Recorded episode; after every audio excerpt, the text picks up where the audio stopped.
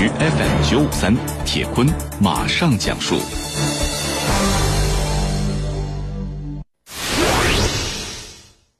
一段事发时的监控视频显示，那是在四月二号下午的三点零三分，在一个水塘边，两名穿着红色衣服的女孩拿着一根杆子从水里捞东西。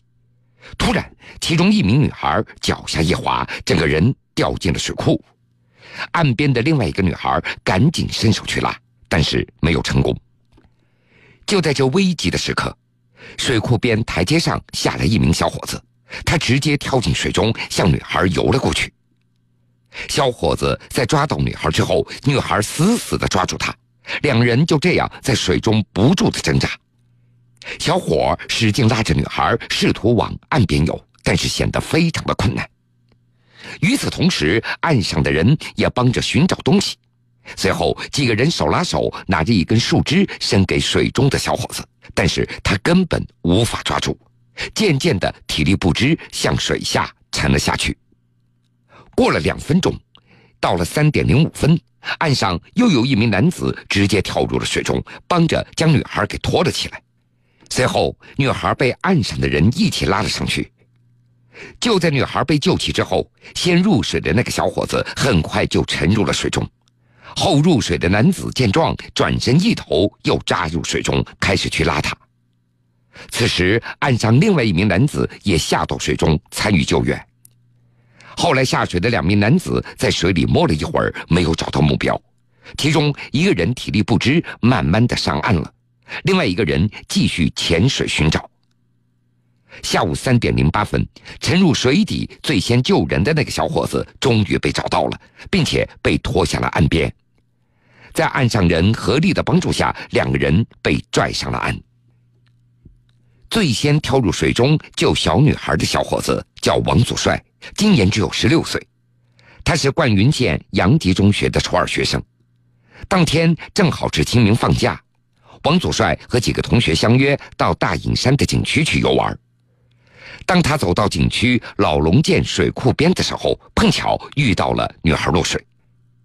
与王祖帅一起游玩的一个同学，他回忆说，当时王祖帅就问大家有没有会游泳的，还没等大家回答，他就先跳了下去。王祖帅在被救上岸的时候已经昏迷了，岸上的人赶紧报警，随后他被幺二零救护车送往了灌云县人民医院抢救。在昏迷了一天一夜之后，三号晚上，王祖帅终于苏醒过来了。不过，因为肺部呛水，随后转入医院的重症监护室。四月十二号，他才康复出院回家。王祖帅救人的事情在网上被爆出来以后，灌云县委县政府以及王祖帅家所在的乡村领导先后赶到医院去看望，并且送去了慰问金。而当时参与救人的另外两个小伙子，在救起王祖帅之后，也默默的离开了。不过，在热心网友的帮助之下，这两名接力救援的男子也很快被找到了。他们是季红喜和季岩，都是来自宿迁市沭阳县的无极镇。目前，有关部门已经和这两个人取得联系，并且将专门进行感谢和给予一定的奖励。灌云县委宣传部新闻科的科长王大明，他可能认识季红喜和季岩，说这两个人是我们乡里面的，然后我们就找到了季岩和季红喜。因为上午开联席上，中午十二点我们与东王集乡政府，因为那时候王祖帅还在医院住院，然后我们就呃一起代表王祖帅，包括代表当地的政府啊，就过来感谢了一下，呃他们给他们送上了锦旗。在找到这两位接力救人的青年人以后。灌云县政府、东王集镇政府和王祖帅的家里人都送来了锦旗和慰问金。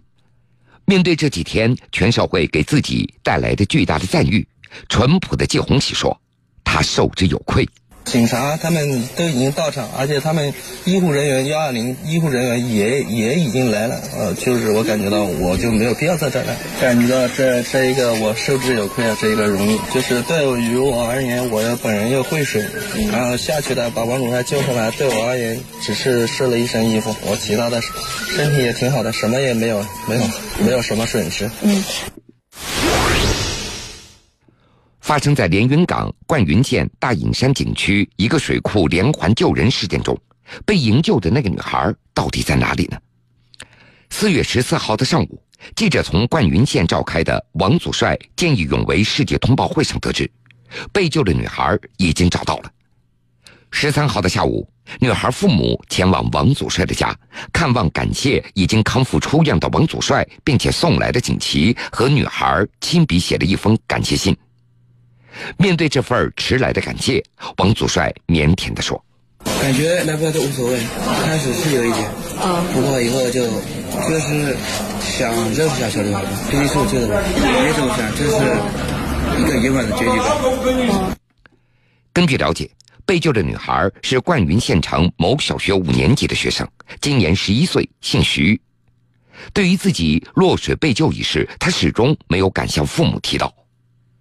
那是在十三号的上午，在学校老师的询问之下，他才承认被救的女孩就是他自己，而父母一直被蒙在鼓里。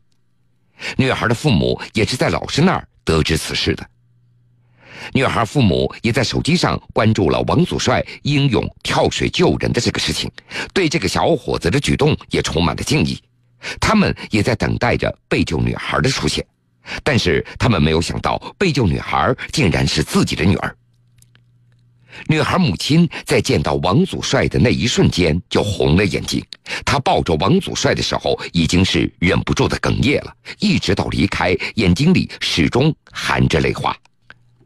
而被救的小女孩因为上学没有随着父母前来，但是父母却带来了他写给王祖帅的一封信。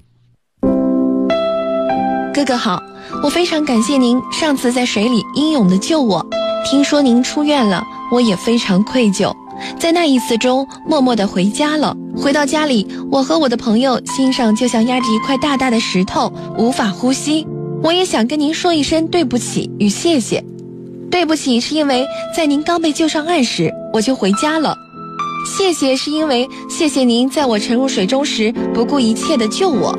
等过几天，我一定会去看看您的。二零一六年四月十三号。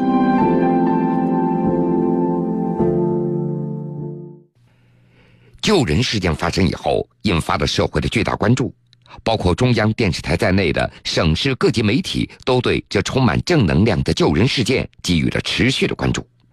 灌云县委宣传部新闻科的科长王大明告诉记者：“下一步，灌云县将组织各文明单位、文明行业、中小学开展学习王祖帅等人先进事迹的活动，并且对王祖帅等人的事迹进行申报。呃，县里将授予王主帅县道德模范、授予季红喜纪言、见义勇为。”模范荣誉市民称号，组织做好王主帅先进事迹的准备工作，积极向市以上相关部门申报王主帅先进事迹。新闻故事，铁坤讲述。铁坤讲述。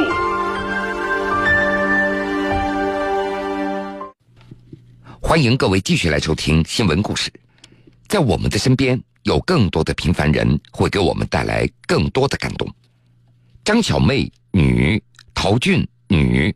车正清、丁元龙，四月十四号，江苏江都市民侯耀增历时半个多月，终于找到了救助老父亲的这四个好人，表达了自己的感激之情。那是在三月三十号，侯耀增七十九岁的父亲在江都商城外南侧的路边后仰倒在地上，致颅内致命伤，当场昏迷。在这危急之时，这四个人没有迟疑，果断的出手，不约而同的冲上前来，俯下身，掐人中，大声的呼救，试图唤醒这陌生的老人，并且拨打急救电话。但是幺二零急救车开到百米之外进行徘徊，不知道伤者在什么地方。陶俊就以百米冲刺的速度冲到了车辆的前面，将医护人员引到现场。侯老先生遗留在现场的手机和两个小包也被如数的递上了救护车，这让家里人第一时间知道了父亲的情况。用侯耀增的话说，虽然老父亲现在还在昏迷当中，但是家里人一想到这些好心人，心里那都是暖暖的。侯老先生现在已经深度昏迷十多天了，侯耀增也不知道老人能否度过这道难关，但是他自己相信父亲一定知道。他最需要帮助的时候，有几个路人向他伸出了援助之手。让我们记住这些平凡的好人吧。张小妹平时在路边卖矿泉水，陶俊他一般都会在街边出售小食品。车正清是江都区公安局特警大队的一名辅警，丁元龙是交警大队的一名辅警。在这儿，我们要向今天所有故事的主人公大大的点上一个赞。好了，各位。